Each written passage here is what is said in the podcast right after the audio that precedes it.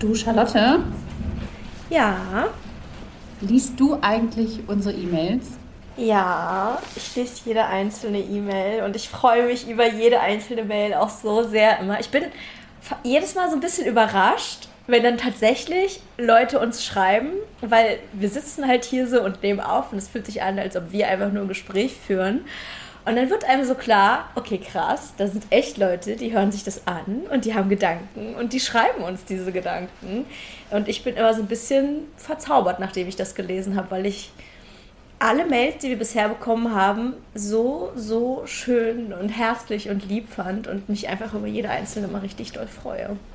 Ich finde das halt auch total süß und vor allem ist es immer so lustig. Ich habe ja immer das Phänomen, dass ich nach der Aufnahme einfach komplett vergesse, über was wir geredet haben. Und dann kommen irgendwie E-Mails und da steht dann drin, ja, oder als Charlotte das und das gesagt hat oder als Lisa das und das gesagt hat. Und ich denke immer so, interessant. Ich sage ja richtig clevere Sachen im Podcast. Und dann bin ich immer ein bisschen kurz äh, irritiert. Aber ich. Ähm, also ich, ich fühle es dann auch so, ne, dass dann so einzelne Aussagen mhm. bei Leuten total viel auslösen. Ich habe das nämlich gegenseitig auch total, dass wenn du was sagst und ich so denke, boah, eigentlich müsste ich jetzt hier die Aufnahme beenden und müsste erstmal darüber drei Stunden nachdenken, um darüber weiter versiert äh, sprechen zu können. Und unsere Zuhörer mhm. haben ja diese Möglichkeit und die können dann sogar noch in ihr E-Mail-Programm switchen und uns dazu kurz schreiben. Luxus. Ja. Luxus. Ich finde das immer so spannend, wenn in Mails drin steht, dass Leute quasi beim Hören die E-Mail schreiben. Also fast so ein bisschen notizartig schreiben. Manchmal merkt man das auch, aber es ist einfach irgendwie so cool, weil man merkt so, wie der Gedanke direkt sich auf einen bestimmten Punkt bezieht und jetzt nicht nur auf die ganze Folge. Das ist irgendwie total interessant, so die Vorstellung, dass jemand da sitzt und fast so ein bisschen mitschreibt und die Gedanken festhält, die beim ersten Mal hören so aufkommen. Das ist irgendwie ziemlich cool. Das auf jeden Fall. Wir haben, äh, ich spoiler schon mal, wir haben für heute ein paar E-Mails rausgesucht aber wir können auf keinen Fall immer ganze E-Mails vorlesen, weil die sind so lang meistens, dass wir hier wirklich eine komplette Lesung oder ein komplettes Hörbuch aufnehmen müssten, um alle E-Mails vorzulesen. Ähm, das heißt, wir haben so ein bisschen nach Zufallsprinzip ein paar E-Mails rausgesucht oder wo neue Gedanken einfach nochmal drin vorkamen. Ähm, das, wenn jetzt eure E-Mail nicht vorgelesen wird, heißt es aber auf keinen Fall, dass sie nicht irgendwann nochmal vorgelesen wird, sondern einfach ich habe mich durch das Wust an E-Mails äh, gearbeitet und habe ähm, stellenweise rauskopiert und äh, stellenweise sind die sehr lang, die rauskopierten Teile, stellenweise etwas kürzer. Ähm, also es hat nichts mit irgendwie dem Inhalt zu tun. Wir haben auch ähm, bewusst private Geschichten, also eure Lebensgeschichten, die ihr uns schreibt, über die wir uns sehr, sehr freuen. Das dürft ihr immer gerne weitermachen. Nur die lesen wir hier nicht vor, einfach um auch eure euer Persönlichkeitsdatenschutzrecht äh, und sowas zu wahren. Ja. Habe ich alles gesagt? Ich glaube schon, wir freuen uns über alles. Wir können heute nicht alles vorlesen, aber wir machen ganz bestimmt noch mal eine zweite Community-Folge. Das heißt, äh, keep them coming. Also bitte, bitte schreibt uns immer weiter ganz, ganz viele Mails. Wir wollen alles lesen und äh, wir versuchen auch wirklich auf alle zu antworten. Ich glaube, das Thema lebt ja auch total vom Austausch. Ne? Also ich meine, man mhm. sieht ja, wie es in den letzten Jahren ähm, immer mehr Informationen gibt und das liegt halt daran, dass neurodivergente Menschen sich miteinander unterhalten und nicht mehr sich mhm. so viel mit Ärzten unterhalten, die vielleicht einfach gar nicht so die Erfahrungswerte oder die, die eigenen Erfahrungswerte davon haben, mhm. sondern eben auch nur von PatientInnen. Und deswegen ähm, weiter, weiter, weitermachen. Hast du denn schon eine Folge dir überlegt, von der du die E-Mails unbedingt hören möchtest? Also vielleicht auch, weil es gerade noch so frisch ist. Ich fand die Folge, ob, äh, Femi äh, Feminismus, ob ADHS ein Frauenthema ist, sehr spannend, beziehungsweise die E-Mails darauf sehr interessant, weil wir da tatsächlich von zwei Männern, glaube ich, Mails bekommen haben. Vielleicht waren es sogar noch mehr.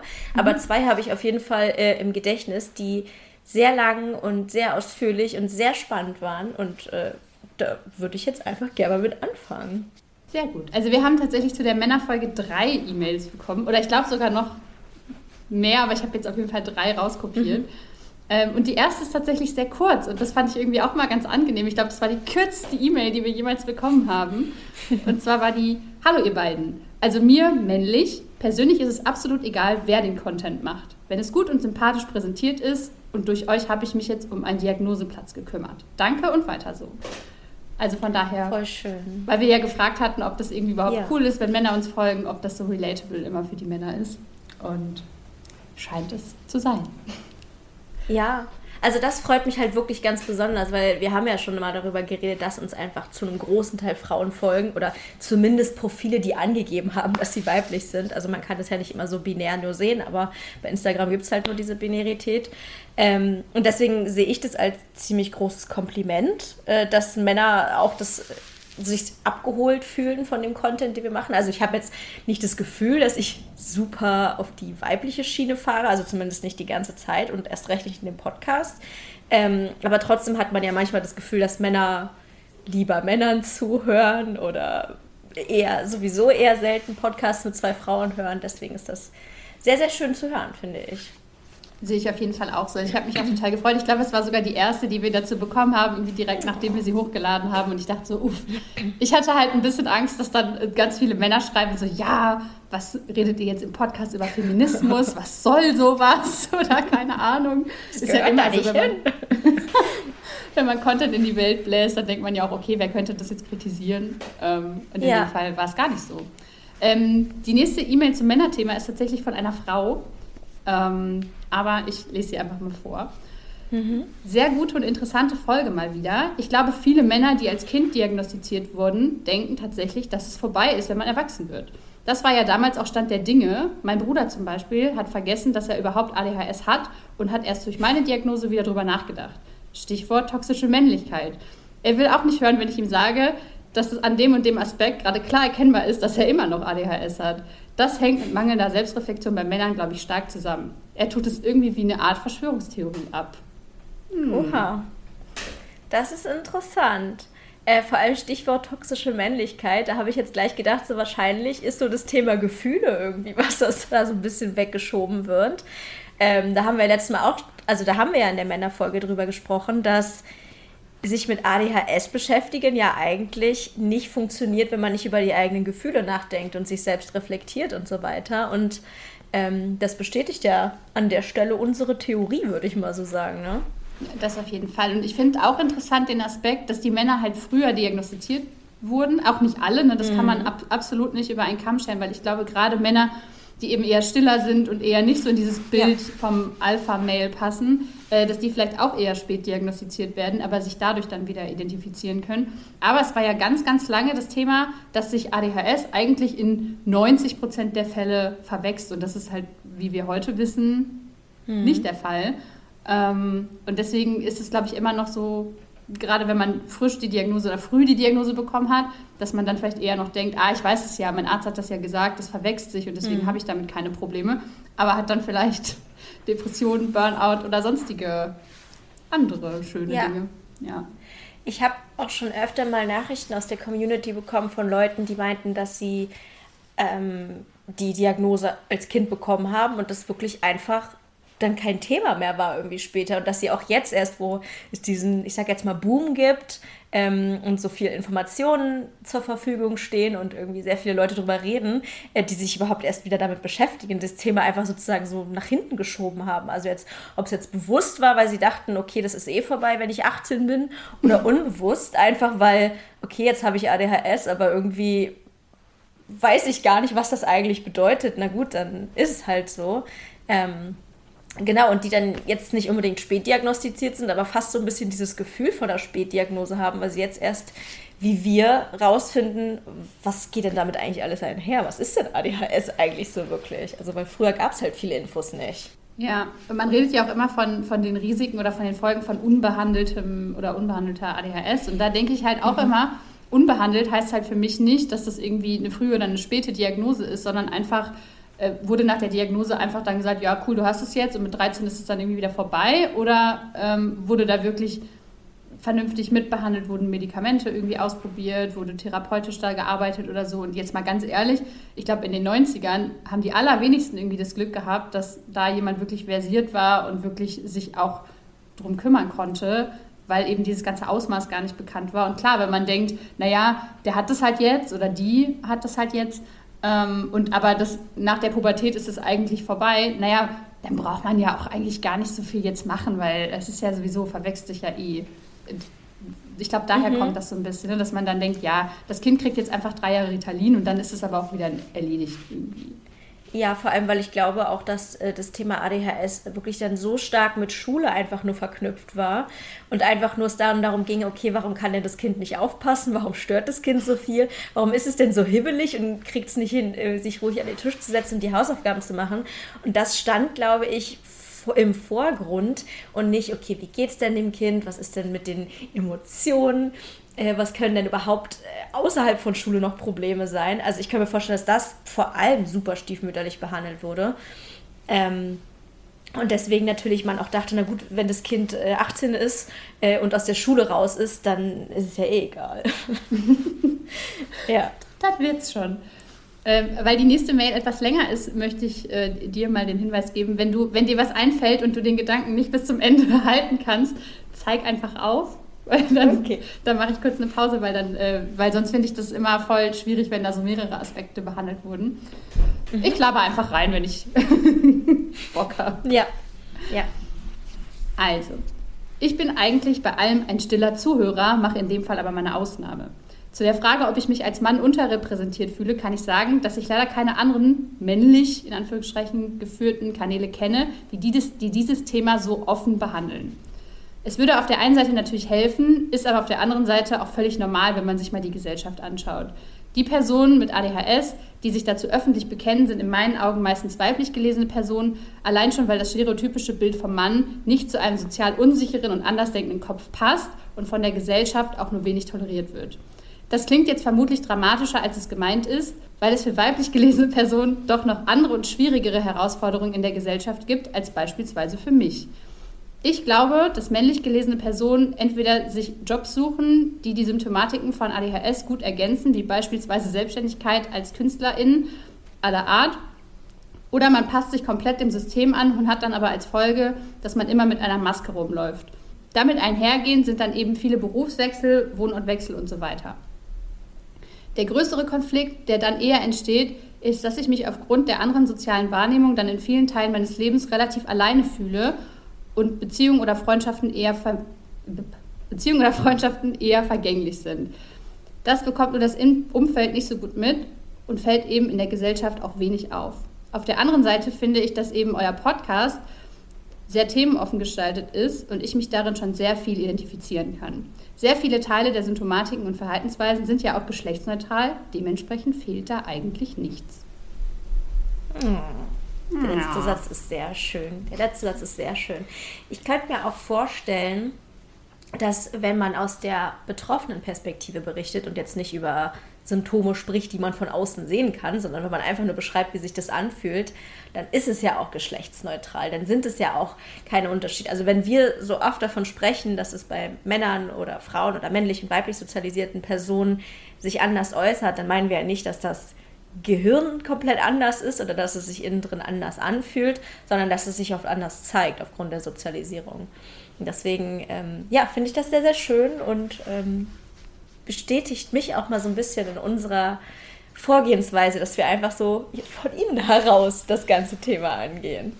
Ich, ich finde es auch irgendwie spannend, äh, weil ich dachte tatsächlich, entweder folgen uns nur sehr reflektierte Männers oder es ist wirklich so, dass die Sozialisierung klar eine Rolle spielt, aber dass die Innenwahrnehmung mhm. halt trotzdem irgendwie doch relativ gleich bleibt. Ne? Also ähm, wie er mhm. jetzt geschrieben hat mit diesem der sozial unsichere Typ irgendwie, ähm, das passt ja gar nicht in dieses toxische Männlichkeitsbild und das passt mhm. vielleicht auch gar nicht zu diesem sehr, sehr, sehr männlich sozialisierten ähm, Menschen.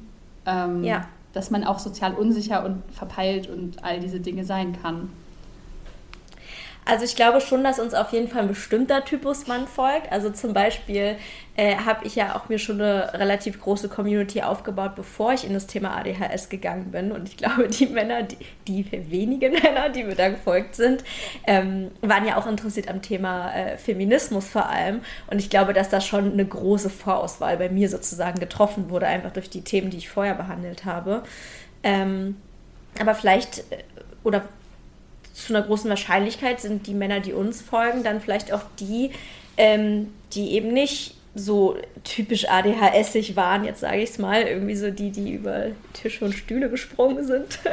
ähm, also kann natürlich auch sein, aber ich könnte mir vorstellen, dass uns dann vielleicht auch eher so die ruhigen, die irgendwie auch übersehen wurden, folgen. Und dann vielleicht sogar noch mal besonders relaten können mit dem, was wir erzählen.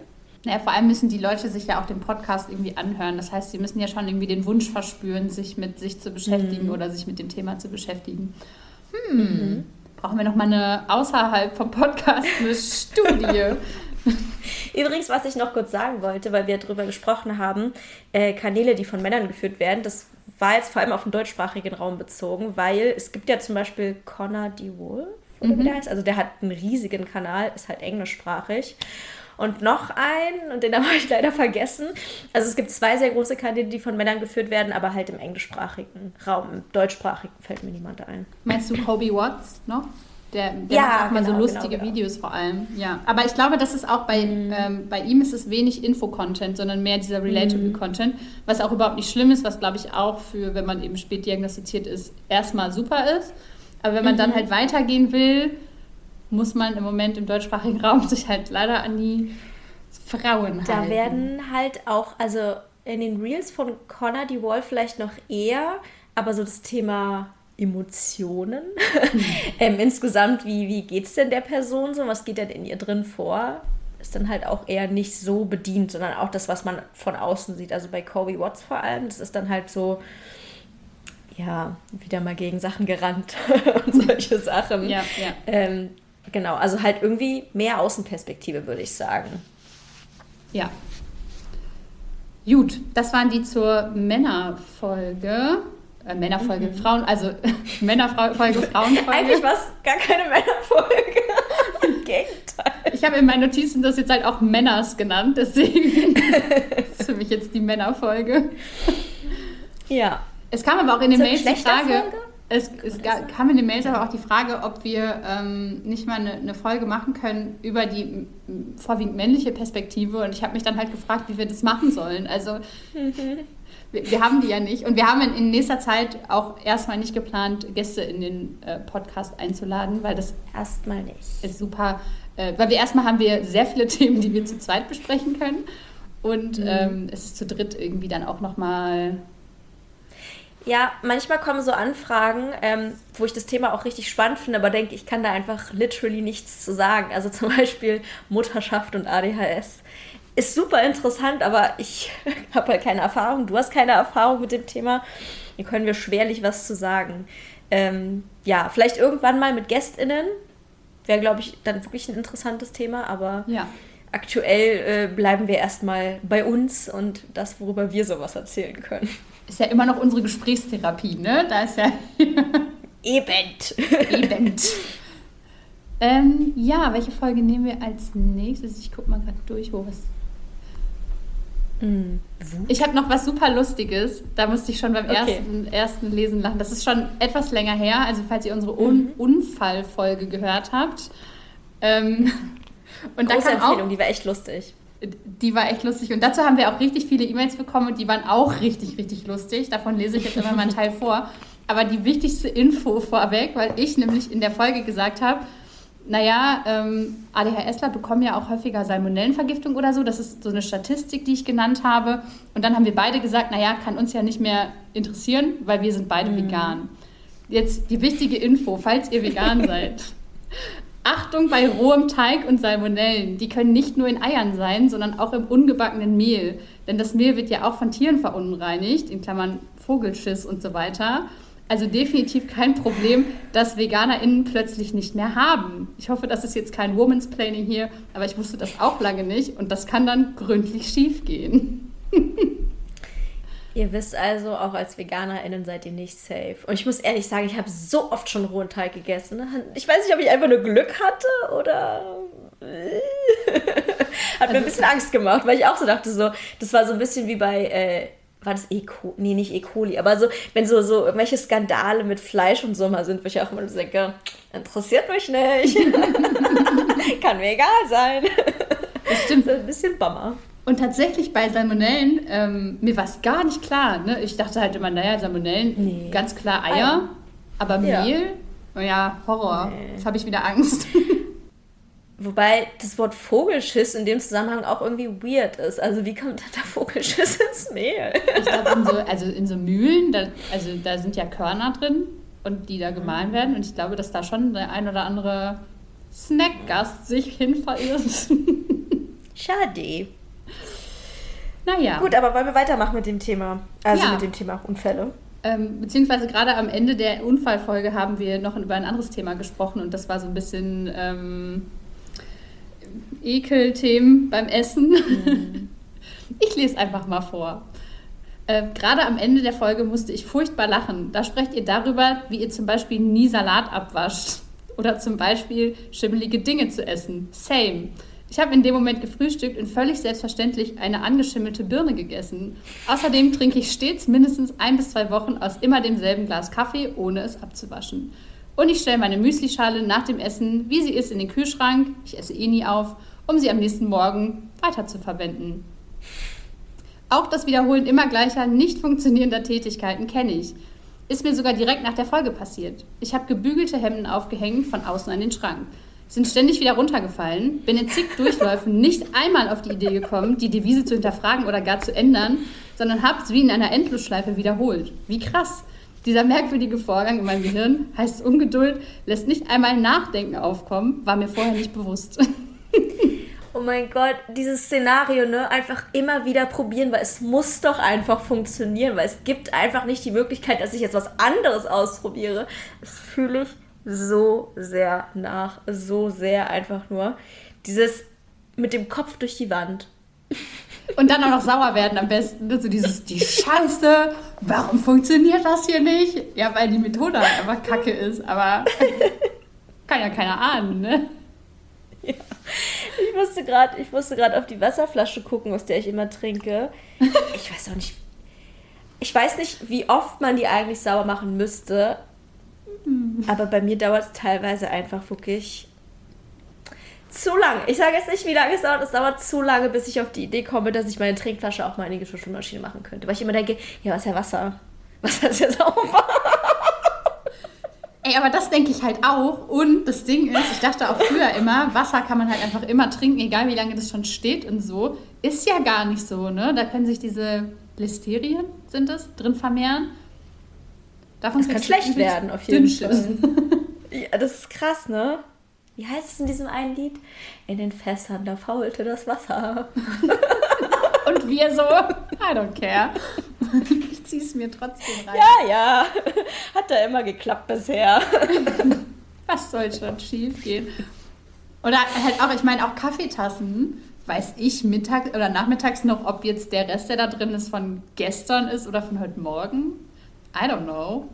Ich, also ich sage ja auch immer, ich habe einen totalen Stahlmagen und total, also äh, Stahlverdauungstrakt. Ich habe tatsächlich nie Probleme mit irgendwas. Und ich glaube, das ist auch das Problem. Weil ich glaube, wenn ich irgendwie sensibel wäre oder häufiger mal Probleme hätte, dann würde ich vielleicht eher darauf achten, dass alles klinisch rein ist. Das ist das, was ich auch in der Folge gesagt habe. Diese, diese bescheuerten Sachen, die wir machen, wie du, die du jetzt irgendwie rumgewühlt hast beim Autofahren in dem Raum unten. Ne? Es ist nichts passiert und dein Gehirn hat gelernt, ah, okay, dann wird beim nächsten Mal auch nichts passieren. Das klassische Ding beim Vorfahrt, äh, beim Vorfahrt achten. Kommt keiner, kam gestern auch keiner. Okay. Ja. Ah, Ja. Und was sagst du zum ersten Teil mit, ähm, haben wir ja schon, angeschimmelte Sachen essen? Haben wir alles schon besprochen. Naja. Lies gerne mal die nächste vor. So Unfälle habe ich keine mehr. Echt nicht? Ich dachte, da haben wir so viel da bekommen. Wait. Ich habe ja versucht zu. Okay. Naja, stimmt, wir müssen ja nicht zu jeder Folge irgendwie mehrere Mails gleich vorlesen. Also mach einfach mal weiter. Okay. Aber die Unfallfolge könnt ihr euch auf jeden Fall anhören, weil die ist wirklich sehr, sehr lustig. Die ist sehr gut. Ja. Mm, Jetzt waren wir ja gerade kurz beim Thema Sauerwerden und Wut. Ähm, Und da ist nämlich eine Frage dabei gewesen, die etwas länger auch ist und die ich dir gerne stellen würde, beziehungsweise vielleicht auch mal in den Raum stellen würde.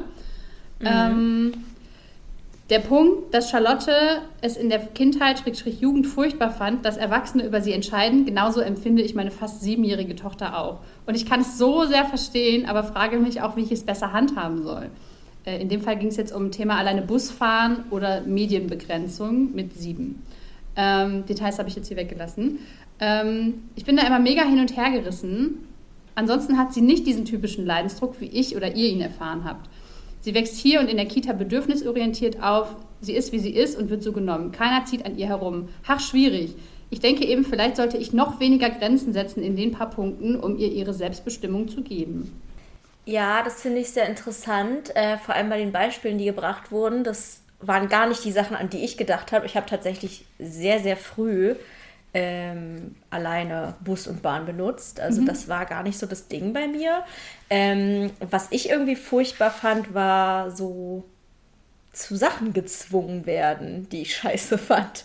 äh, und die halt wo ich mich dann auch immer richtig schlecht dabei gefühlt habe. Also bei mir waren das halt, das kann jetzt natürlich bei jedem was anderes sein, bei mir waren das halt immer Ausflüge oder weiß ich nicht, Besuche bei irgendwelchen Leuten oder so oder einfach wenn ich weggerissen wurde von den Dingen, die mir Spaß machen. Keine Ahnung, ich wollte dann eigentlich nur stundenlang in meinem Zimmer sitzen und malen. und dann hieß es, du musst dieses machen, du musst jenes machen. Also ich kann ja nicht so genau den Finger drauf legen. Ich glaube, was ich auch einfach irgendwie furchtbar fand, war dieses Abhängigsein insgesamt von erwachsenen Personen, weil ich irgendwie so immer mein Ding machen wollte, alles alleine entscheiden wollte. Aber jetzt zum Beispiel, wenn es um potenziell gefährliche Sachen geht, wie Bus und Bahn, ich weiß nicht, ob man da jetzt sagen muss, okay, das Kind braucht die Freiheit, deswegen mach einfach mal. Ähm, ja, ich weiß nicht, was denkst du? Äh, ich finde es auch tatsächlich schwierig, weil ich eins dieser Kinder war, die man begrenzen musste, weil sonst bin ich mhm. freigedreht. Also ich war ja eh, tatsächlich eher dieses, ich will nicht sagen typische ADHS-Kind, aber schon eher in die Richtung als jetzt dieses verschlossene, verschlossene Träumerle irgendwie. Ähm, und dadurch habe ich auch viele Scheißsachen gemacht oder hätte, glaube ich, auch noch viel mehr richtig, richtig gefährliche Sachen gemacht, wenn man mich gelassen hätte. Ähm, und ich glaube, dass man da echt eine sehr feinfühlig die Grenze ziehen muss, wo, wo gebe ich jetzt Freiheiten, ähm, wo sind sie angebracht und wo glaube ich, dass mein Kind es auch in der Lage ist, überhaupt auch im Alter von sieben schon selber Entscheidungen zu treffen und selber irgendwie klarzukommen und wo ähm, muss ich da jetzt als Elternteil eingrenzen. Ich glaube, ganz ohne Grenzensetzung und ohne dieses typische, ich hasse meine Mutter, weil die erlaubt mir nicht, dass ich zwölf Stunden am Tag vorm Computer sitze. Ich weiß nicht, ob, ob das geht, dass man so groß wird mhm. ohne diese Dinge, oder? Also ich glaube, scheiße ist es immer. Ja, also ich hatte das halt auch mit Medien. Ich hatte ähm, teilweise war ich sehr viel alleine zu Hause und deswegen habe ich dann auch Fernsehen geguckt, noch und nöcher und war stundenlang am PC. Deswegen, ich würde sagen, was solche Sachen angeht, ist schon okay, Grenzen zu setzen, beziehungsweise braucht man das halt auch. Mir ging es eher immer so, dass ich das Gefühl hatte, so diese spezifischen Bedürfnisse, die auch daraus entstehen, dass ich neurodivergent bin, also nicht nur, aber unter anderem halt auch das, dass ich da das Gefühl hatte, dass da keiner Rücksicht drauf nimmt und dass es dann eher hieß so, ja, aber das macht allen Spaß, warum macht dir das keinen Spaß? ähm, das war so ein bisschen mein Problem. Kinder lieben Fritzis Kinderwelt. Warum magst du das nicht? Alle wollen spielen, alle wollen singen. Warum, warum findest du das nicht toll? ich hasse es. Nee, aber ähm, genau, also ich glaube auch, dass es da eher so um diese generellen Grenzen geht. Aber auch als Kind ähm, empfindet man natürlich schon grobe Ungerechtigkeit, äh, egal wann immer mhm. man begrenzt wird und das für total ungerechtfertigt hält, wenn man denkt, man ist schon wer weiß wie erwachsen und kann das natürlich alleine. Äh, ich kann mit 30 noch nicht mal alleine Bus und Bahn fahren. Ich bin da das komplette Gegenteil von dir, weil ich aber auch keinen Orientierungssinn habe und irgendwie so eine Bahnhofsblindheit. Also ich kann im Bahnhof nicht, ich sehe da nichts. Da ist irgendwie alles mhm. viel und voll und so. Ähm, und deswegen hätte man mich mit sieben halt auch auf keinen Fall alleine Bus und Bahn fahren lassen können. Da wäre ich in Buxtehude rausgekommen, hätte es mich da abholen können. Ähm, und ich glaube, das ist halt immer total individuell, was ein Kind überhaupt schon kann und ähm, wo es sich vielleicht schon älter empfindet, als es ist und dann am Ende doch sagt, äh, ja, Mama, Papa, das war jetzt irgendwie doch scheiße, könnt ihr mich abholen oder könnt ihr mir irgendwie helfen, mhm. war doch noch nicht so, nicht so gut ich habe fast das Gefühl, wenn man sich schon so viele Gedanken macht und denkt so, okay, wo sind Grenzen angebracht, wo sind sie nicht angebracht, was mache ich, was kann ich meinem Kind erlauben, was nicht, dann ist man schon wesentlich weiter als der Aspekt, über den ich eigentlich sozusagen gesprochen hatte, wo solche Gedanken gar nicht erst aufkamen irgendwie von Erwachsenen. Falls man versteht, was ich meine. Voll. Also ja, wer sich darüber Gedanken macht, ist nicht Teil des Problems. ich glaube auch. Ich glaube auch, ja. Ich glaube, damit können wir das äh, ganz gut abschließen. Äh, zu Wut habe ich aber noch mehr. Ähm, mhm. Und da geht es auch wieder um Kindheit, wenn das okay ist für dich. Vielen Dank für diese Folge. Sie hat mir komplett unerwartet eine völlig neue Perspektive auf meine Kindheit gegeben. Ich war als Kind alles immer zu 200 Prozent und das natürlich ungefiltert. Dabei war ich oft wütend, retrospektiv vermutlich aus einer Überreizung heraus. Mir wurde oft vorgeworfen, ich wäre egoistisch und würde keine Rücksicht auf meine Mitmenschen nehmen. Das hat mich immer sehr getroffen und ich habe mich unverstanden gefühlt. Diesen Komplex trage ich immer noch mit mir rum, aber es tut gut zu wissen, dass es auch anderen so geht und dass es auch mit meiner ADHS zu tun haben könnte. Gerade als ich irgendwann älter wurde und diese intensive Wut mich scheinbar aus dem Nichts überfallen hat, habe ich mich oft gefragt, was denn mit mir nicht stimmt, selbst wenn ich in der Situation die Wut nicht nach außen gezeigt habe, so wie ich es als jüngeres Kind getan habe. Das ist ganz schön traurig. Heute spüre ich immer noch oft Wut. Für mich gibt es zwei Arten von Wut. Die erste ist die Symptomwut, die oft im Zusammenhang mit äußeren Reizen steht, aber nicht an einen tatsächlichen Inhalt gebunden ist. Zum Beispiel, wenn meine Mitbewohnerin in ihrem Zimmer zu laut fernsieht und ich das gerade gar nicht ertragen kann. Dann werde ich wütend und finde es eine Unverschämtheit, dass sie gerade keine Kopfhörer benutzt. Gerade war ich aber auch wütend auf meinen Laptop, weil er sich ohne zu fragen aus meiner Tasche heraus mit meinem Laptop ne, aus, ohne zu fragen aus meiner Tasche heraus mit meinem Laptop verbunden hat und ich euren Podcast nicht mehr auf meinem Handy hören konnte. Da musste ich mich zusammenreißen, keine teuren Elektronikgeräte durch den Raum zu werfen. Diese akute Wut hat für mich auch etwas sehr Kindliches und ist schambehaftet. Die Schadensbegrenzung klappt mittlerweile ganz gut, so zu 95 Prozent, aber als Kind habe ich zum Beispiel mal eine Gitarre kaputt gemacht und mich hinterher so geschämt, weil ich nicht mal mehr wusste, wieso. Die zweite Art von Wut, ich nenne sie Mangel, mangels besseren Begriff, die begründete Wut, bleibt auch noch, wenn diese Wutwelle, die mich blind und taub und rasend macht, abebbt. Das ist oft Wut über Ungerechtigkeiten, zum Beispiel gerade momentan auf Auswüchse des Patriarchats im Sport, über Hierarchien und so weiter. Diese Wut trage ich oft Tage oder sogar Monate lang unterschwellig mit mir rum und beim geringsten Trigger schwappt sie wieder hoch.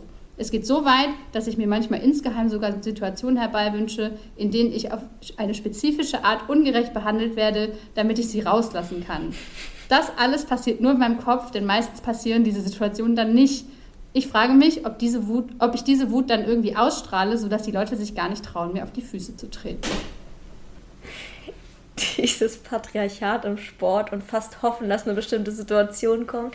Ich fühle es so sehr nach, das ist so krass. Also ich habe ja in meinem Training schon viele, viele Dinge erlebt, ne, die mich sehr wütend gemacht haben und die auch daran lagen, dass Männer dachten, sie könnten den Sport besser als ich und so weiter und so fort. Und ich weiß auch, dass ich hinterher dann oft dachte, ah, okay, ich hätte das und das sagen können. Und dann kommt das Gefühl, okay, lass jetzt mal den nächsten um die Ecke kommen. Der wird sich dann sozusagen die geballte Wut, die ja auch aus den fünf anderen Situationen dann noch ähm, Bestand hat, der kriegt das dann alles ab. Und dann freut man sich schon fast drauf, wenn man weiß, okay, jetzt weiß ich, was ich sagen kann. Und jetzt könnte ich auch richtig reagieren. Und jetzt habe ich auch ein Ventil. Weil das Ventil, das hat man ja eben oft nicht. Das ist das Problem, glaube ich, auch bei so einer Wut, ähm, die sich so aufstaut und wo so, so viele Situationen dann sich akku äh, nicht akku äh, addieren, sozusagen. Aber ich habe das fast immer tatsächlich, dass ich, ähm, wenn ich so richtig sauer bin, auch, auch wenn das diese, ähm, sie hat die symptomatische Wut, äh, Symptomwut genannt, äh, selbst wenn ich die habe und wenn ich die so in mich reinfresse, dass ich auch schon auch zu Hause darauf warte, dass mich jemand anbratzt. Also zum Beispiel, dass mein Freund dann rauskommt und mir irgendwie was vorwirft oder so, oder dass ich mit den Hunden spazieren gehe und mich jemand dumm anquatscht oder so. Weil ich dann schon so richtig merke, da möchte, da möchte was raus. Es ist wie so ein Kessel, der wirklich komplett auf Anspannung steht. Und sobald dann noch das letzte bisschen kommt, platzt es halt raus, was mega blöd und mega unfair ist, den Leuten gegenüber, die es dann abbekommen. Aber es ist halt auch eine totale Erleichterung, dann nach hinten raus. Also das habe ich, glaube ich. Aber kannst du das, kannst du das auch an Leuten auslassen, die du nicht kennst? Weil ich kenne das halt dann, dass ich das an meinem Freund auslasse, was nicht schön ist. Ähm, aber ich kann es ja immer nur, habe ich ja letztes Mal auch schon versucht zu erklären, immer nur, ich brauche diese Sicherheit. Ich könnte zum Beispiel nie jetzt Fremde anschreien, weil ich wütend, wütend bin, auch mhm. wenn ich es vielleicht gerne wollen würde in dem Moment, aber ich viel zu viel Panik dafür hätte, was da zurückkäme. Ah, das Ding ist, ich kann das dann gar nicht mehr kontrollieren. Ich weiß gar nicht, ob ich es im Podcast erzählt habe. Ich ähm, glaube aber, dass ich es dir schon mal erzählt habe. Ich erzähle es jetzt einfach nochmal. Wir haben hier in der Nachbarschaft einen äh, Menschen, der hat sehr, sehr viele Hunde. Ähm, und ich muss ja dreimal am Tag mit meinen Hunden spazieren gehen und ich begegne dem hin und wieder. Und ähm, die Hunde sind alle nicht erzogen und der lässt die aber alle unangeleint. Dann äh, springen die irgendwelche Leute an und rennen zu meinen Hunden hin und so weiter. Und ich finde das einfach mega nervig. Also wer Hunde hat, kann das mit Sicherheit verstehen, äh, dass man da mhm. einfach irgendwann sehr, sehr dünnhäutig wird, was dieses Thema angeht, angeleinte, unangeleinte Hunde. Ähm, und dann war ich morgens unterwegs, es war, glaube ich, sonntags, es war sehr sonnig, es war eigentlich ein ganz schöner Tag. Äh, und habe ich ihn schon von weitem gesehen und dachte mir aber, okay, egal, ich drehe jetzt nicht um, sondern ich gehe jetzt hier weiter. Äh, und habe dann schon gesehen, wie einer seiner, ups, äh, wie einer seiner Hunde. Ähm, ups. Schneiden wir raus. Outgecallt.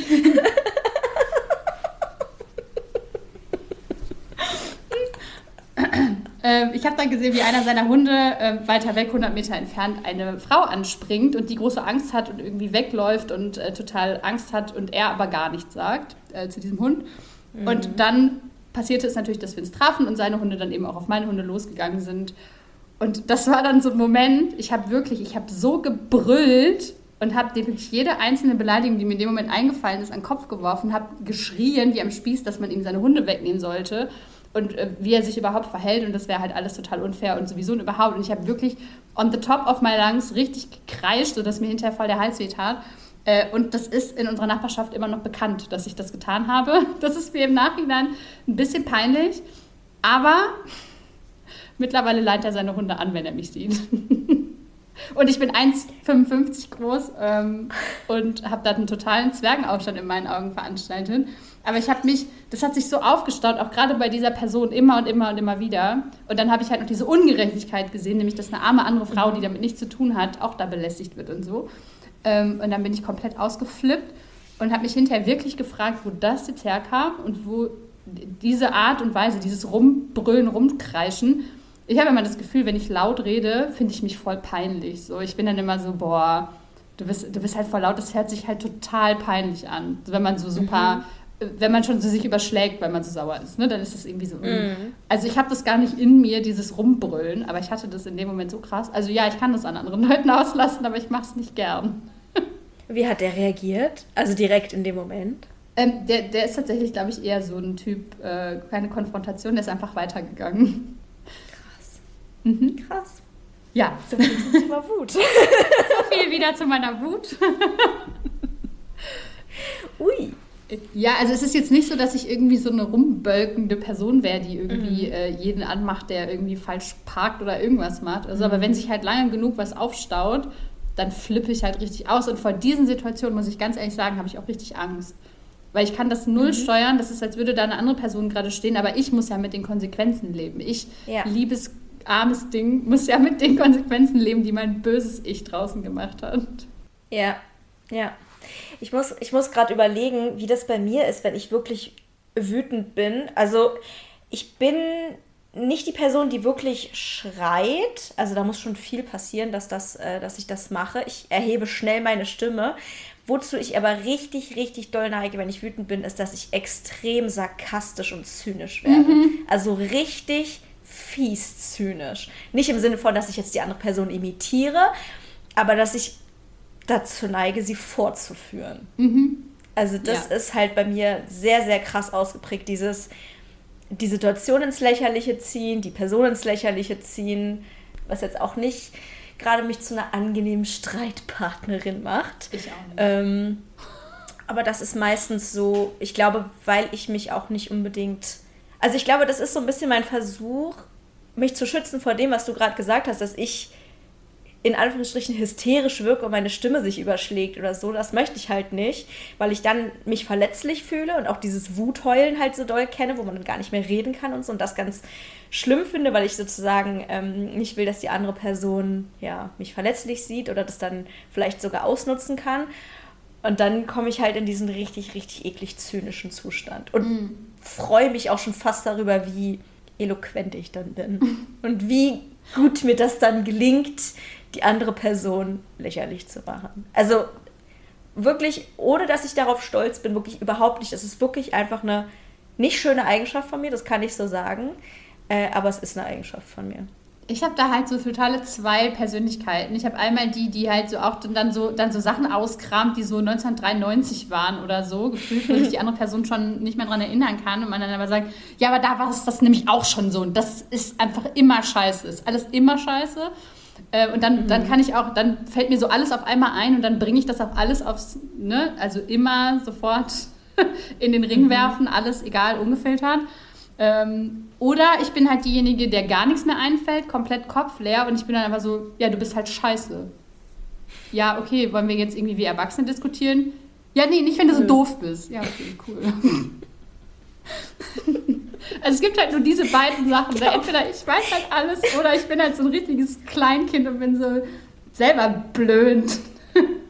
Ich glaube, ich habe meinem Freund im Streit schon mal einfach gesagt, dass er hässlich ist. Und hat er versucht da war er richtig erwachsen, hat richtig versucht zu moderieren, auf mich zuzureden. Ich habe einfach gesagt, nee, du bist hässlich.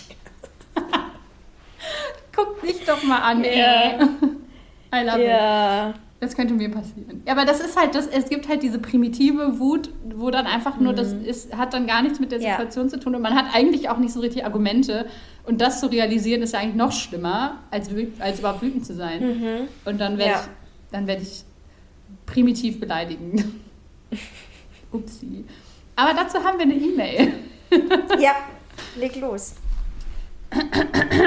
so. Nachdem ich gerade schon vor dem Frühstück, in Klammern vermutlich ein Teil des Problems, einen vertiablen, gibt es das Wort? Charlotte sagt nein, vielleicht. Auf jeden Fall einen Wutausbruch hatte. Charlotte sagt nicht nein, Charlotte sagt, sie hat keine Ahnung. Ich lass mich dir Worte in den Mund legen. du blöde Kuh. So.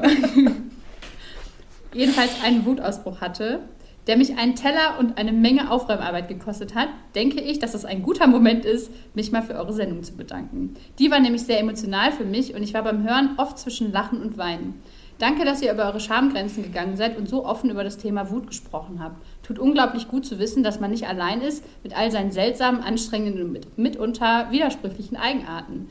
Bei mir ist Reizüberflutung auch einer der häufigsten Auslöser. Andererseits triggert es mich, wenn andere oder ich ungerecht behandelt werden oder andere sich in meinen Augen rücksichtslos verhalten. Hashtag Nachbarn. Leider reicht es mitunter auch einfach, wenn es nicht so läuft, wie ich mir das vorgestellt habe. Wenn es dann schon vorher eine gewisse Grundanspannung gab, reicht eine Kleinigkeit, um auszuticken. Ich bin bei Wut besonders gut darin, Dinge durch die Gegend zu pfeffern oder im schlimmsten Fall absichtlich zu zerstören. Wenn ich statt eines Eierkuchens einen Eierklumpen in der Pfanne habe, kann es bei großem Hunger schon mal passieren, dass der Eierklumpen einmal quer durch die ganze Küche fliegt. Worauf ich natürlich noch wütender werde, weil ich den Scheißer dann auch wieder sauber machen muss.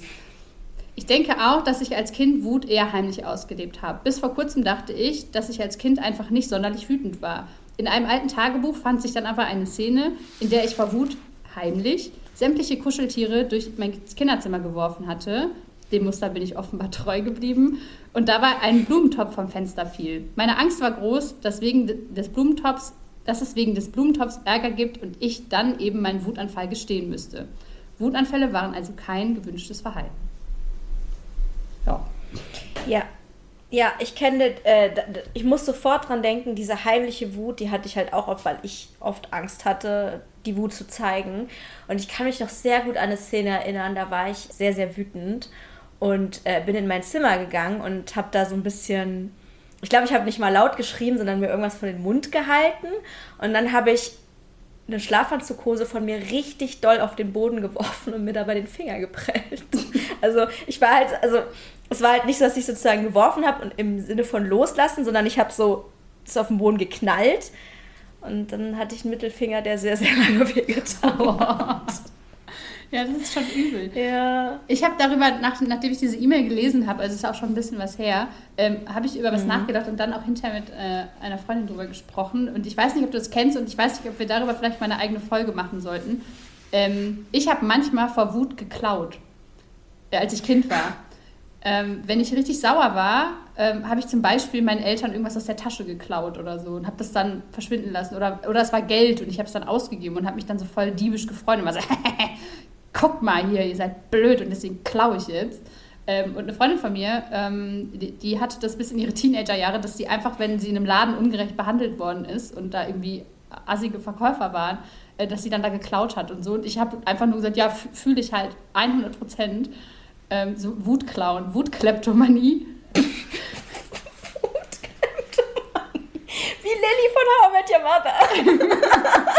Die klaut auch mal, wenn jemand sich daneben benimmt. So, du kriegst jetzt was weggenommen. Also das konnte ich zum Glück irgendwie, offensichtlich hat das, das nicht in mein Erwachsenenleben mhm. geschafft, was ich ein bisschen schade finde, weil ich es irgendwie auch eine ganz, ganz lustige Eigenschaft finde. Und man findet bestimmt viele tolle Dinge dann. Ähm, aber wir sollten vielleicht mal eine Folge über versehentliche Kriminalität machen oder so. Oh Gott. Wir waren Verjährstraftaten. Die machen wir dann so in zehn Jahren.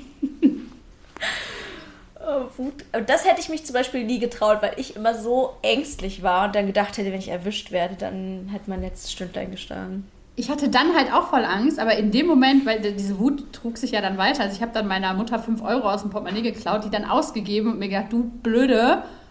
Und dann war ich aber wieder zu Hause und dachte, boah, ich hoffe, sie merkt es nicht. Ich hoffe, es fällt ihr jetzt nicht auf. Weil da muss ich ja zugeben, warum habe ich ihr jetzt 5 Euro aus dem Portemonnaie geklaut, weil ich so sauer war halt.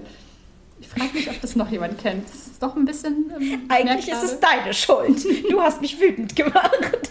Und dann habe ich dir 5 Euro geklaut und jetzt bist du wütend. Ah, oh, ja, die 5 Euro gleich wieder zurückgeklaut. ja. Äh. Schön.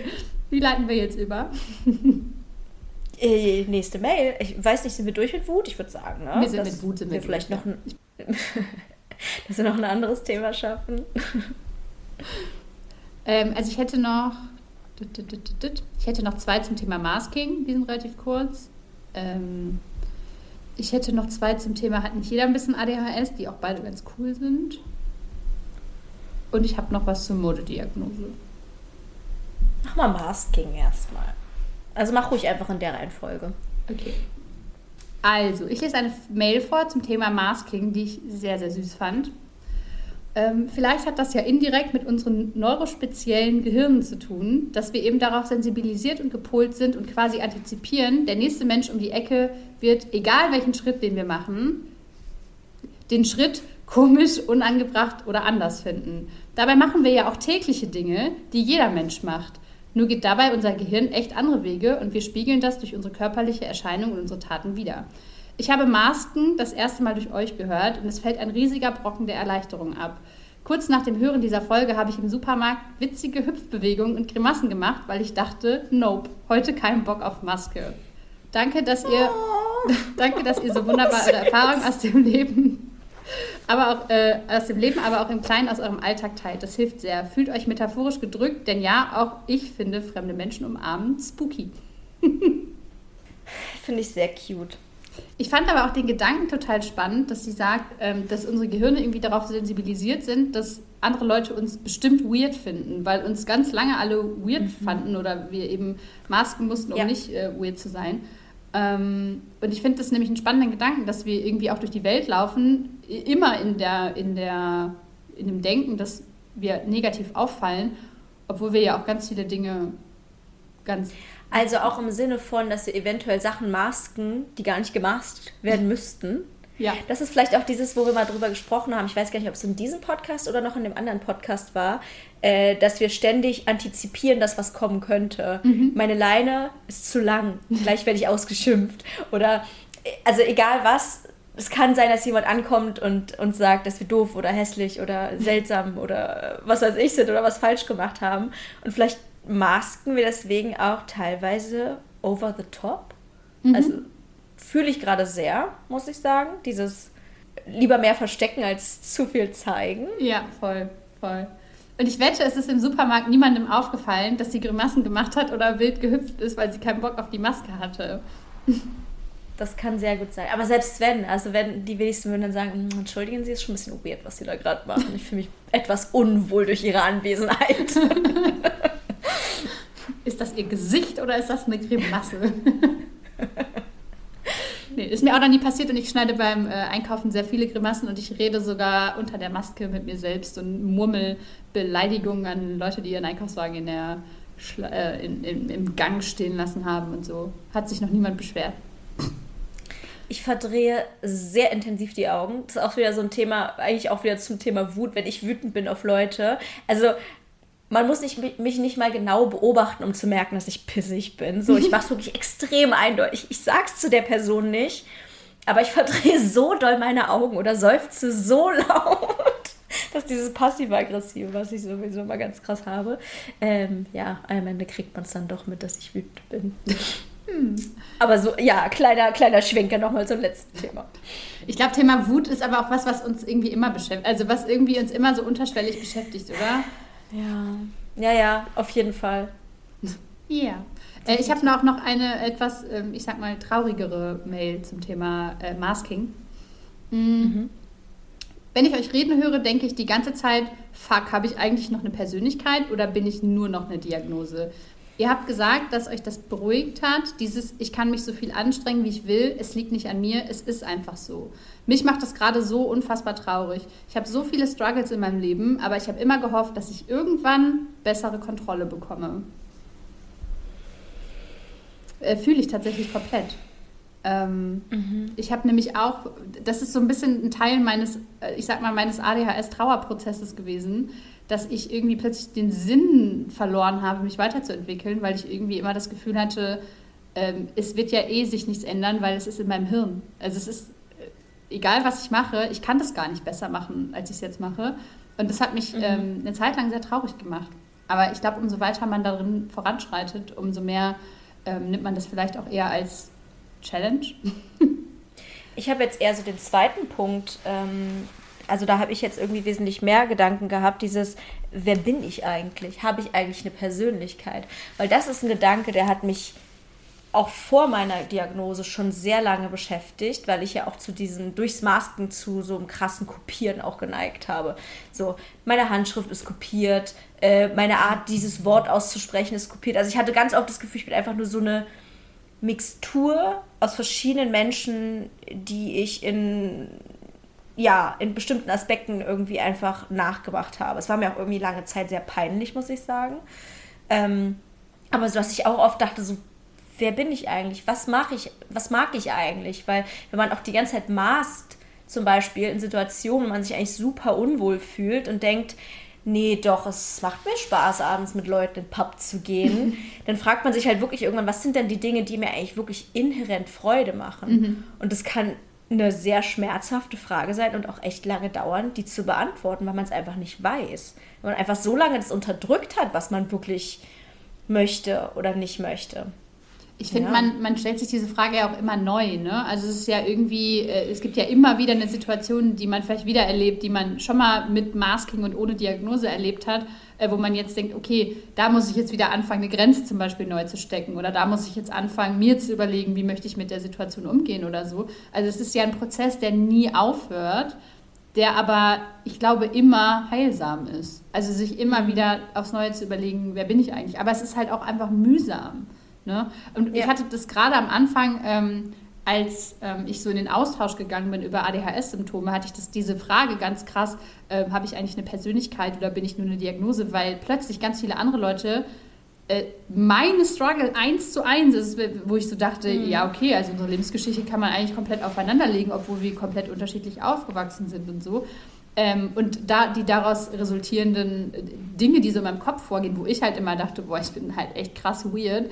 Und plötzlich sind da ganz viele Leute, die auch echt krass weird sind, im besten Sinne, die, die, die dieses Wort hergibt. Und ähm, die, die einfach komplett meine Erfahrung teilen. Und ich merke das ja auch, wenn ich irgendwie was, was teile ähm, auf Instagram und dann Leute mir schreiben so, ach du Scheiße, ich dachte halt wirklich, ich wäre die Einzige. Und dass da natürlich auch viel dieses einhergeht, ähm, ich dachte immer, das wäre alles meine Persönlichkeit, aber offensichtlich ist es halt nicht meine Persönlichkeit, sondern es geht halt mit meiner nicht vorhandenen Diagnose einher. Ja. Vielleicht ist das auch mal eine interessante Folge.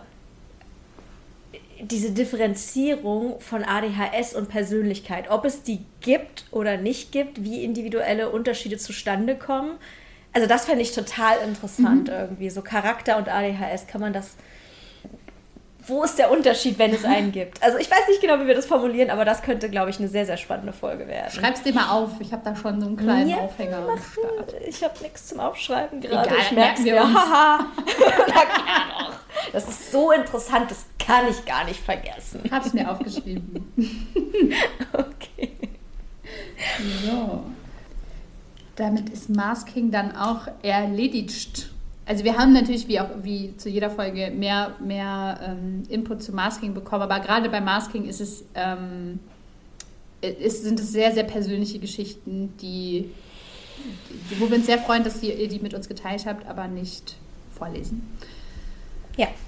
Ähm, ich habe zwei super interessante E-Mails zum Thema hat nicht jeder ein bisschen ADHS. Mhm. Und eine auch einfach so, um mal, um mal die betroffenen Perspektive auch nochmal sichtbar zu machen. Ähm, ich stimme euch völlig zu. Dieses Ja, aber ich vergesse auch voll oft was, ist so nervig, spielt alle Unsicherheiten und Schwierigkeiten runter. Ich habe dann oft keinen Bock mehr weiter darüber zu sprechen, weil ich das Gefühl habe, es bringt eh nichts. Wie Lisa sagte, weil es im Gehirn ist, betrifft es unser ganzes Leben und es sind, sind viele Symptome, die in ihrer Vielfalt und Heftigkeit so schwierig zu managen sind. Dazu noch, danke für das Argument. Eigentlich voll logisch, aber ich habe es jetzt erst so verinnerlicht. Es ist das Gehirn, es betrifft alles. Es macht mich zu der, die ich bin, ob ich das will oder nicht oder ob mein Gegenüber das will oder nicht. Lieb euch beide sehr. Der Podcast ist wie meinem Gehirn beim Denken zuhören, aber mit Pause-Taste. oh, das ist ein schönes Kompliment. Ich finde, dass wenn sowas geschrieben wird oder auch so Sachen wie es ist, wie Freundin zuhören, da geht mein Herz so sehr auf, weil ich es einfach so schön finde. Mhm. Und ich finde es auch noch geiler, dass wir quasi auch Argumente liefern oder beziehungsweise, dass ja. man das so verinnerlicht, ne? dass man halt irgendwie manchmal braucht man, muss man es irgendwie so ein paar Mal hören, bis man verinnerlicht, es ist das mhm. Gehirn. Es ist nicht, weil du ja. faul bist, es ist nicht, weil du dumm bist und es ist nicht, weil du irgendwie gerade keinen Bock hast, sondern es ist die Persönlichkeit, die du bist und das, was du bist und ähm, deine Symptome sind im Gehirn und nicht weil du die, die gerade ausgesucht hast oder lustig findest, ja. dass jetzt alle ADHS haben oder so. Ja. Und eine weitere, und da, die habe ich dir schon mal geschickt mit dem Hinweis, dass ich das so einen spannenden Gedanken finde. Ich lese sie vor. Mhm. Eine Sache, die ich noch zu einer Frage, die bei euch im Podcast aufnahm, hatte. Ich glaube, der Grund dafür, warum Leute auf zunehmende oder überhaupt auf ADHS-Diagnosen, vermeintliche reale oder Fehldiagnosen oder Selbstdiagnosen im Zusammenhang mit ADHS mit Abwehr reagieren oder den Impuls verspüren, sie in Frage zu stellen, ist, weil sie ihre eigene Position oder ihre eigene Leistung in dem Zusammenhang relativiert sehen. Bin ich vielleicht gar nicht fleißiger, smarter, whatever gewesen, sondern einfach nur in der Lage, es zu tun? Und darüber müssen wir, finde ich, eine, fünf Folgen machen, weil dieser Gedanke hat mich ja. so richtig geflasht. Mein Hirn ist so in bunte Konfettistürme ausgebrochen. Ähm, ist es so? Also ich frage mich, ist es so? Also wie du, ich fand den Gedanken auch super, super spannend und super interessant und habe auch mal wieder das Gefühl, das ist sowas, was dann vielleicht auch auf ganz viele andere Sachen übertragen könnte, weswegen Leute ja zum Beispiel insgesamt über Privilegien zum Beispiel nicht sprechen möchten. Wenn man zum Beispiel Männern sagt, ja, du bist privilegiert, dann sagen die, was? Nein, ich habe mir alles selber erarbeitet, ich bin gar nicht privilegiert, ich habe gar keine Vorteile gehabt. Weil, und das würde ich jetzt einfach mal so übertragen, dass in dem Szenario Menschen, die kein ADHS haben, privilegiert sind in der Hinsicht, als dass sie in vielen ähm, Jobsituationen zum Beispiel leichter zurechtkommen oder ihre Leistung, weil ähm, die Gesellschaft auf eine bestimmte Art und Weise arrangiert ist, äh, mit ihrem Gehirn einfacher zu vollbringen ist, dass sie dann vielleicht denken, ja, aber ich habe doch auch richtig hart gearbeitet und ich bin doch eine richtige Fleißbiene und dass die anderen es nicht schaffen, das liegt doch daran, dass ich so viel toller bin. Und wenn wir dann sagen, hm, vielleicht liegt es gar nicht daran, dass du toller bist oder fleißiger, sondern dass du einfach Privilegien oder Glück oder was auch immer hast, dass die Umstände in your favor sind, das kann, glaube ich, sehr schmerzhaft sein. Und da kann dann, glaube ich, das Ego sehr schnell sagen, ne, das geht nicht. Es hat ja jetzt jeder ADHS und deswegen bin ich gar nicht mehr so eine tolle Süßmaus, die hier, die sich total angestrengt hat, sondern äh, ich habe einfach keinen ADHS oder bin ich neurodivergent. Ja, ich habe es auf jeden Fall voll gefühlt und ich merke auch immer noch, mhm. wie diese Aussage oder diese diese E-Mail also immer noch in mir arbeitet und ich glaube wirklich, dass wir dazu mal eine Folge machen sollten, was so mhm. Privilegien mhm. von, von Neurotypischen angeht. Ja. Auf jeden Fall. Und vor allem, weil dieses, ähm, was man ganz oft hört, ist ja dieses, du kannst das nicht als, da haben wir auch schon ein paar Mal drüber gesprochen, du kannst nicht als Ausrede benutzen. Ne? Und Ausrede klingt ja auch so, guck mal, wir haben alle die gleiche Aufgabe, wir müssen Arbeit X in Zeit Y schaffen und nur weil du ADHS hast, kann es ja nicht sein, dass du das nicht machen musst, was ich mache. Weißt du, was ich meine? So, mhm. Du kannst es ja nicht als Ausrede benutzen, obwohl wir eigentlich buchstäblich sagen, es ist keine Ausrede, sondern es ist die Fähigkeit, die nicht vorhanden ist. Ja, vor allem, ich vergleiche es halt immer gerne so, keine Ahnung, drei Leute müssen eine Wand hochklettern und mir werden aber die Füße zugebunden und ich denke aber, dass jedem die mhm. Füße zugebunden werden und dann finde ich raus, hey, die anderen konnten ganz normal klettern und ich musste mich hier übelst abmühen und dann ist doch klar, dass ich es jedem fucking Menschen auf die Nase binde, dass ich überhaupt nichts dafür konnte, weil mir wurden ja Füße zugebunden. Wird ja in der Situation Eben. auch keiner sagen, ja, was stellt sich denn da so an? Also sorry, also da kann jetzt wirklich keiner was für, dass du jetzt hier, also hättest du doch merken können, oder? Ja, du hast doch Füße. hast du auch Füße, muss doch irgendwie gehen. oh, I love it, ey. Geil. Ja. Ja.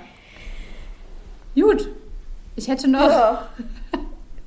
Ja, hast du noch was in petto? Ich guck gerade mal. Also ich hätte noch was zur Modediagnose. Also noch eine zur Modediagnose? Ja. Yes. Genau, also dazu überleiten, weil ich finde, dieses hat nicht jeder ein bisschen ADHS, äh, passt ja auch das Thema, was wir danach hatten, oder davor, danach, Modediagnose. Danach. Weiß ich nicht mehr. Okay. Hatten wir danach. Ich, ich und die Reihenfolge unserer Folgen, I don't know. Ähm, mich persönlich, in Klammern undiagnostiziert, macht es richtig wütend, wenn ich solche Videos sehe oder Artikel lese. Menschen mit Halbwissen posaunen Meinungen getarnt als Fakten in die Welt hinaus bei einem Thema, welches einfach noch so verunsichert und in Deutschland kaum gute Infos dazu gibt. Ja, klar kann man sich testen lassen, aber bitte, wie kommt man an einen Termin? Ich habe in einem Jahr erst einen Termin und, so schnell, und nur so schnell bekommen, weil ich ihn selbst bezahle. Viel Geld für etwas, das eigentlich die Krankenkasse übernehmen müsste. Hashtag Danke für nichts. Bleibt mir doch nichts anderes übrig, als Content zu konsumieren von Betroffenen, weil von Experten gibt es zu wenig, um es zu verstehen und mit mir abzugleichen, um es besser beurteilen zu können, weil es so komplex ist, weil es Überschneidungen zu x anderen Krankheiten gibt und so weiter. Es wird alles verurteilt und Lösungen präsentiert, die einfach realitätsfern sind. Lasst euch testen und bis dahin verschließt bitte die Augen vor dem Thema, weil ihr keine Kompetenz habt, etwas zu beurteilen. Ja, Bruder, danke für den Rat. Dadurch fühlen sich auch immer mehr Nicht-Betroffene berufen, ihre Meinung kundzutun und einfach nur Betroffene zu bashen oder ihnen ihre Symptome und Diagnose abzusprechen. Ja, super gut formuliert. Und das ist auch genau das, was ich äh, gedacht habe, als wir über das Thema, äh, auch gute Folge, hört euch die unbedingt an, Modediagnose, ähm, als wir diese Folge aufgenommen haben, dieses, wie kommt man eigentlich dazu, über das Thema zu reden, auf diese Art und Weise, wenn man nichts damit zu tun hat. Das ist ja so, als ob ich jetzt ein Video machen würde über koronare Herzerkrankung. Und dass es ja wohl nicht sein kann, dass das die Todesursache Nummer eins sein soll. Das ist ja lächerlich. Und auf einmal haben alle ein krankes Herz. Buhuhu. Also, wie anmaßend und ekelhaft und empathielos wäre das? Und wie käme ich denn dazu, das zu machen? Über ein Thema, was mit mir offenkundig nichts äh, zu tun hat und einfach nur Leuten den Leidensdruck auszusprechen zu sagen, Nee, also ich glaube nicht, dass du eine Herzkrankheit hast. Also ich glaube, du musst einfach nur ein bisschen joggen gehen. Und dann, bist du dir sicher, dass du einen Herzinfarkt hattest? Oder ich meine, also bist du nicht einfach nur ein bisschen es bilden faul? sich schon, Ich glaube, es bilden sich schon viele Leute ein, dass sie einen Herzinfarkt haben. Habe ich eine Statistik zugelesen. Die meisten Leute, die sind einfach nur hysterisch. Ja, und ich kann da vor allem, ähm, also was mich daran so begeistert hat an dieser E-Mail oder an diesem äh, Ausschnitt der E-Mail, ist einfach, dass ich diese, diese Wut äh, auf alles, auf das ganze System, äh, fühle ich ja. halt so krass, weil, weil einerseits ist halt dieser Struggle von Betroffenen, die sich diagnostizieren lassen wollen, die erstmal ewig warten müssen, die müssen es dann auch teilweise noch selber bezahlen, wenn sie denn irgendwie mhm. überhaupt auf irgendeine Warteliste wollen. Und dann kommt irgend so ein Hans Wurst, Entschuldigung, dass ich so sage, und sagt so, ja, aber also musst du doch mal zum Arzt gehen. Da kann ja jetzt nicht sein, dass du jetzt hier mit einer dann auch noch Content konsumierst, der von Betroffenen ist. Mhm. So, wo ich mir denke, ja, was sollen die Leute denn machen? Sollen sie sich irgendwie ein Jahr in ihrem Kämmerlein einschließen und sich fragen, was jetzt überhaupt los ist oder was? Ja, halt, dein, wenn du keine offizielle Diagnose hast, musst du deine Fresse halten. ist doch ganz klar. Und wenn du zwei Jahre auf den Termin wartest, dann darfst du dich zwei Jahre nicht damit beschäftigen. Und erst recht darfst du nicht behaupten, du hättest das. Weil nee. das ist ja anmaßend. Also gar nichts. Also du darfst nicht, du darfst nicht darüber sprechen, du darfst nicht äh, Content konsumieren, du darfst eigentlich nur mit dem Arzt darüber sprechen, der dir dann aber sagt, Ja, also ich sehe jetzt hier in den Grundschulzeugnissen eigentlich gar keinen gar kein Grund zur Annahme, dass die ADHS haben. Danke. Ein Jahr auf den Termin gewartet, 200 Euro los. Tschüss. Und was machst du dann? Vor allem musst du darauf warten, dass der Arzt von sich aus auf dich zukommt, weil wenn du selber den Verdacht äußerst, weil du in den sozialen Medien was gehört hast, also das kann dir nun wirklich niemand ernst nehmen. Nee. nee. Also wir formulieren das hier mal ein bisschen überspitzt. Ich habe äh, letztens ein total Positivbeispiel gehört, wo äh, eine Ärztin das total toll fand, dass äh, die Betroffene sich schon äh, super viel ja. informiert hat und so. Ähm, und ich höre das auch immer mehr tatsächlich, dass ähm, so, so, Hilfsangebote und so weiter, dass Ärzte da total froh drüber sind äh, und sagen, hey cool, wo hast du das denn gelesen? Oder hey, wo kann ich mich denn da irgendwie austauschen mhm. und so weiter. Also ich höre mittlerweile mehr und mehr mal auch positive Beispiele dazu aber man muss leider sagen, die aller, aller, aller, allermeisten sind nicht so positive Beispiele. Ja, äh, da will ich auch noch was sagen. Mir hat eine super liebe Followerin, geschrie äh, Followerin geschrieben, die äh, jetzt gerade ihre Prüfung zur Psychotherapeutin beendet hat und die auch eine Diagnose hat ähm, und die ihren PatientInnen unseren Podcast auch empfiehlt. Und das fand ich auch einfach so schön, weil ich dachte so, yay, jetzt ist eine Expertin mehr auf dem Markt sozusagen, ja. äh, die uns nachempfinden kann und die bestimmt ganz, ganz toll Menschen mit ADHS äh, behandeln kann und keine doofen Vorurteile hat und auch offen gegenüber den sozialen Medien und Podcasts ist. Also wie du sagst, es gibt natürlich auch Positivbeispiele. Ja, das ist ja für uns natürlich auch irgendwie ein totaler Ritterschlag. Also wenn ihr ähm, ja. sprecht gerne mit euren ÄrztInnen über unseren Podcast, dann, dann äh, freuen wir uns sehr. Ähm, ja. Genau, aber ich, wie gesagt, ich kann das alles sehr nachvollziehen. Und wenn ihr jemandem begegnen solltet, einem Arzt oder einer Ärztin, die euch äh, so behandelt, wie ihr euch das nicht wünscht, ähm, dann, ich weiß, es ist immer leichter gesagt als getan, ähm, aber steht für euch selber ein, versucht irgendwie die Wut umzuwandeln in äh, Energie, für, um euch eine zweite Meinung einzuholen. Ich sage das immer und immer wieder Ihr kennt euch selber am besten. Und wir werden auch auf jeden Fall irgendwann eine Folge machen über Diagnose, weil wir das ganz oft auch gefragt werden, ob wir das machen werden. Äh, das werden wir auf jeden Fall machen. Und ähm, wir können aber auch eben nur über unsere Erfahrungen sprechen. Mhm. Und ähm, deswegen ja. sind solche Erfahrungen auch super wichtig. Ja. Das waren Fall. eine Menge E-Mails, finde ich. Finde ich auch. Ähm, ich bin froh, dass wir die jetzt mal vorgelesen haben, dass äh, ihr auch merkt, wir lesen die tatsächlich. Wir kriegen die nicht einfach nur, sondern freuen uns und machen uns sogar unsere Gedanken darüber. Also schreibt uns fleißig weiter an podcast.neurodiverdings.de. Das ist unsere E-Mail-Adresse. Genau. Ähm, ich glaube, dass hier heute auch vielleicht der ein oder andere coole Gedanke dabei war, der, der jetzt jeder, wo jetzt jeder so ein bisschen angefüttert ist, ähm, darüber mal weiter nachzudenken. Und äh, falls mhm. es so ist, dann äh, teilt auch diese Folge gerne ähm, auf Instagram in eurer Story. Ähm, ich habe immer das Gefühl, dass so Community-Folgen ähm, von anderen Podcasts sehe ich irgendwie mal super selten. Ich glaube, weil das irgendwie sowas ist, was man so in der Community, was so die alle Leute so, hey, mein Schatz, ich will das nicht abgeben oder so. Ähm, aber ich glaube, das ist ganz, ganz wichtig, auch für Nicht-Betroffene oder auch für Leute, die sich gerade neu mit dem Thema beschäftigen, auch andere Stimmen zu hören als unsere. Ähm, obwohl mhm. wir natürlich, Charlotte hat gerade ganz geschockt geguckt, so, was? Ja, also natürlich nur innerhalb unseres Podcasts, ähm, wenn wir euch die vorlesen. Andere natürlich nicht. so hast du geguckt. Ähm, und deswegen ist es halt, glaube ich, auch ganz cool, wenn man da einfach mal so verschiedene Blick Blickwinkel beleuchtet und ähm, in die Folge teilt. Ja, teilt sie, empfiehlt sie weiter, gibt uns bitte, bitte eine Bewertung bei Spotify. Als ich das letzte Mal geguckt habe, waren wir wieder bei 5,0. Also was sehr, sehr geil ist. Ja, ähm, und ich habe auch gesehen, dass viele die Folge schon bewertet haben. Ich glaube, wir haben über 400 Bewertungen, was ich schon mhm. echt cool finde. Er macht unbedingt weiter, also wir freuen uns da sehr drüber, auch über eine Bewertung bei Apple Podcast freuen wir uns ja, da kann man einen kleinen süßen Liebesbrief hinterlassen und äh, auch Sterne geben, glaube ich.